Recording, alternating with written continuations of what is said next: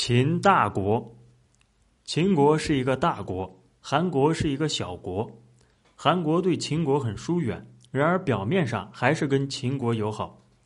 考虑到非用黄金不可，韩国不得已就出售美人。美人的价钱很贵，诸侯都买不起。秦国用三千金来买，于是韩国把这些黄金献给秦国。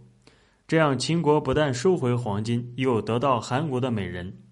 故韩国美人就对秦王说：“韩国很讨厌秦国。”由此可见，韩国不但丧失了美人和黄金，而且使疏远秦国的态度更加暴露。